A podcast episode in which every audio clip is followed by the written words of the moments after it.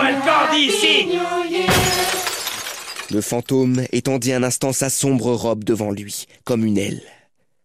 Lorsqu'il la retira, la lumière du jour éclaira une pièce où se trouvaient une mère et ses enfants. Elle attendait quelqu'un avec une impatience inquiète. Retentit à la porte le coup si fiévreusement attendu. Elle se précipita à la rencontre de son mari. Bien qu'il fût jeune, il avait le visage triste et ravagé par les soucis. Sont-elles bonnes ou mauvaises Mauvaise. Sommes-nous tout à fait ruinés Non, Caroline. Il y a encore de l'espoir. S'il se laisse toucher. Qu'un tel miracle se produise, rien ne sera désespéré.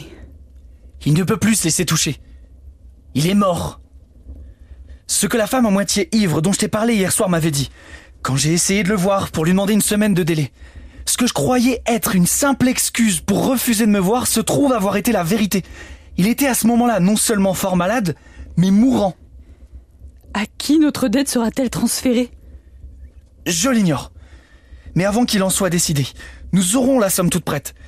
Et même si nous ne l'avions pas, ce serait jouer de malheur en vérité que de trouver en son successeur un créancier aussi implacable que lui. Nous pouvons dormir ce soir le cœur léger.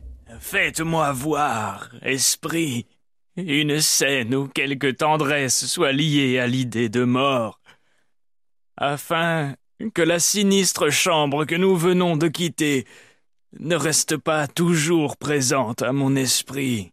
Le fantôme lui fit suivre plusieurs rues qui lui étaient familières, et où Scrooge, chemin faisant, regardait de côté et d'autre pour trouver sa propre image. Mais il ne la vit nulle part. Ils entrèrent dans la demeure du pauvre Bob Cratchit, qu'ils connaissaient déjà. Ils y trouvèrent la mère et les enfants assis au coin du feu. Calme, très calme. Les bruyants petits Cratchit étaient assis dans un coin, immobiles comme des statues, les yeux levés vers Peter qui tenait un livre ouvert devant lui. La mère et les filles cousaient. Mais comme ils étaient calmes, tous. Cette couleur me fait mal aux yeux. Cela va mieux à présent. Messieurs se fatiguent à force de travailler à la bougie. Et pour rien au monde je ne voudrais montrer des yeux fatigués à votre père lorsqu'il rentrera. Il ne va pas tarder, je crois. Il est même un peu en retard. Mais je trouve, mère, que depuis quelques soirs, il marche un peu moins vite. J'ai connu un temps où il marchait vite, très vite, en portant. euh, En, en portant Tiny Tim sur ses épaules. Et moi aussi. Souvent. Moi aussi Mais Tiny Tim était très léger. Et son père l'aimait tellement, tellement qu'il ne le sentait pas peser. Ah, le voici, mes enfants. Je l'entends à la porte. N'y pense, pense plus, plus, papa. papa. N'aie pas trop de peine. Tu as réussi à faire tout ça déjà? Je suis si fier d'être le mari d'une femme comme toi. Et d'être le père de filles comme vous. À la vitesse où vous avancez, vous aurez terminé bien avant dimanche. Dimanche. Tu es donc allé aujourd'hui, Robert? Oui, ma bonne amie. Et je regrette que tu n'aies pas été avec moi. Cela t'aurait fait du bien de voir comment l'endroit est vert. Oui, ma bonne amie. Et je regrette que tu n'aies pas été avec moi. Cela t'aurait fait du bien de voir comment l'endroit est vert. Mais tu le verras souvent. Je lui ai promis que j'irai en promenade tous les dimanches. Oh mon petit. Mon petit enfant. Mon tout petit.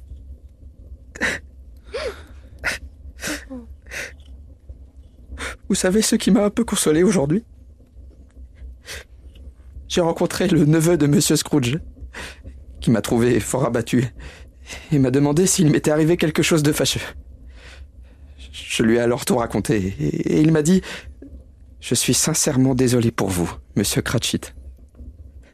Et sincèrement désolé pour votre excellente femme. Au fait, comment a-t-il pu savoir cela? Je me le demande. Savoir quoi, mon ami? Eh bien, que tu étais une excellente femme. Tout le monde le sait. Ah, Très bien répondu, mon garçon. J'espère que tout le monde le sait. Sincèrement désolé, m'a-t-il dit, pour votre excellente femme. Si je puis vous être utile en quoi que ce soit, a-t-il ajouté en me donnant sa carte, voici mon adresse. Venez me trouver, je vous en prie. Eh bien, cela m'a fait un très grand plaisir. Non pas à cause de ce qu'il pourrait faire pour nous, mais parce que ses façons témoignaient de tant de bonté. On aurait vraiment dit qu'il avait connu notre Tinitim et qu'il souffrait avec nous. Je suis sûr que c'est un brave cœur. Tu en serais encore plus sûr, mon ami, si tu avais pu le voir et lui parler. Je ne serais pas du tout surpris. Rappelez-vous de ce que je vous dis s'il trouvait une meilleure place pour Peter. Entends-tu, Peter? Et alors Peter se mettra à fréquenter et il se mariera. Ne dis pas de bêtises. Cela arrivera bien à arriver un jour. Cela arrivera bien un jour ou l'autre. Mais tu as tout le temps, mon fils. Cependant, de quelque façon et à quelque moment que nous nous séparions les uns des autres, je suis sûr que pas un de nous n'oubliera jamais le pauvre Tinitim, n'est-ce pas? Nous nous rappellerons toujours cette première séparation. Toujours, père. Et je sais, je sais, mes chéris, que le souvenir de la patience et de la douceur de cet enfant, qui était pourtant très, très petit, nous restera toujours si nous sommes tentés de nous quereller, car ce serait oublier Tinitim. Nous ne nous querellerons jamais. Jamais, jamais. Je suis très heureux. Très heureux. Spectre, quelque chose m'avertit que notre séparation est proche. Je le sais sans savoir comment. Dites-moi, qui était l'homme que nous avons vu sur son lit de mort? L'esprit des Noëls à venir le transporta comme il l'avait déjà fait.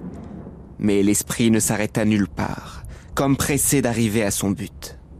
Cette ruelle que nous franchissons rapidement est celle où se trouve depuis longtemps la maison où je travaille. Je la vois d'ici.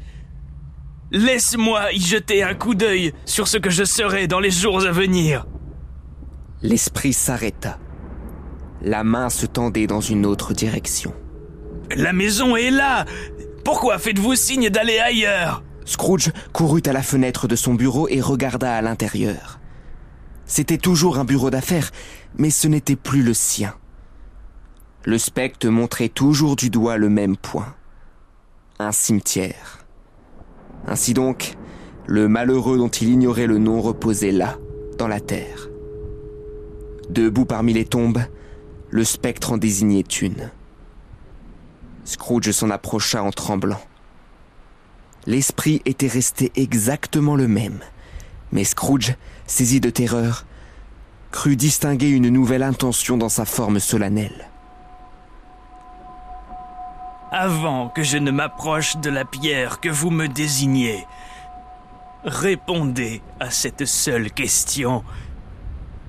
Ces ombres sont-elles l'image de ce qui doit arriver sans rémission ou de ce qui arrivera peut-être? Pour toute réponse, l'esprit abaissa son doigt vers la tombe près de laquelle il se tenait. Les actions des hommes faut prévoir certaines fins. S'ils persévèrent dans leur conduite, ils ne peuvent éviter cette fin. Mais s'ils changent de conduite, la fin change. Et dites-moi qu'il en est ainsi pour les scènes que vous me montrez. L'esprit demeurait immuable. Ebenezer Scrooge. Suis-je l'homme qui gisait sur le lit? Le doigt du fantôme qui désignait la tombe se dirigea vers lui, puis de nouveau vers la tombe. Oh non, esprit! Oh non Non! Je ne suis plus l'homme que j'étais. Je ne serai jamais l'homme que je serais devenu sans mes rencontres avec les esprits. Pourquoi me montrer ces choses s'il ne me reste plus d'espoir de salut? Pour la première fois, il lui sembla que la main tremblait. Bon esprit, au fond de vous-même, vous me plaignez. Vous intercéderez pour moi. Assurez-moi qu'en changeant de vie, je puis encore changer les images que vous m'avez montrées. À nouveau, la main trembla avec bienveillance. J'honorerai Noël du fond de mon cœur et je m'appliquerai à en entretenir le culte toute l'année. Je vivrai dans le passé, le présent et le futur. Leurs trois esprits soutiendront mes efforts. Je ne me déroberai pas à leurs enseignements. Oh, Dites-moi qu'il m'est encore possible d'effacer l'inscription gravée sur cette pierre. Dans son affreuse angoisse, il se saisit de la main du spectre. Celui-ci essaya de se dégager, mais Scrooge puisait une grande force dans l'ardeur de sa prière. Il ne lâcha pas la main. Il ne put toutefois lutter longtemps avec l'esprit qui le repoussa. Le capuchon et la robe du fantôme qui diminua de taille s'affaissa, s'amenuisa jusqu'à n'être plus qu'une colonne de lit. We wish you a Merry Christmas. Fichez-moi le camp d'ici New Year.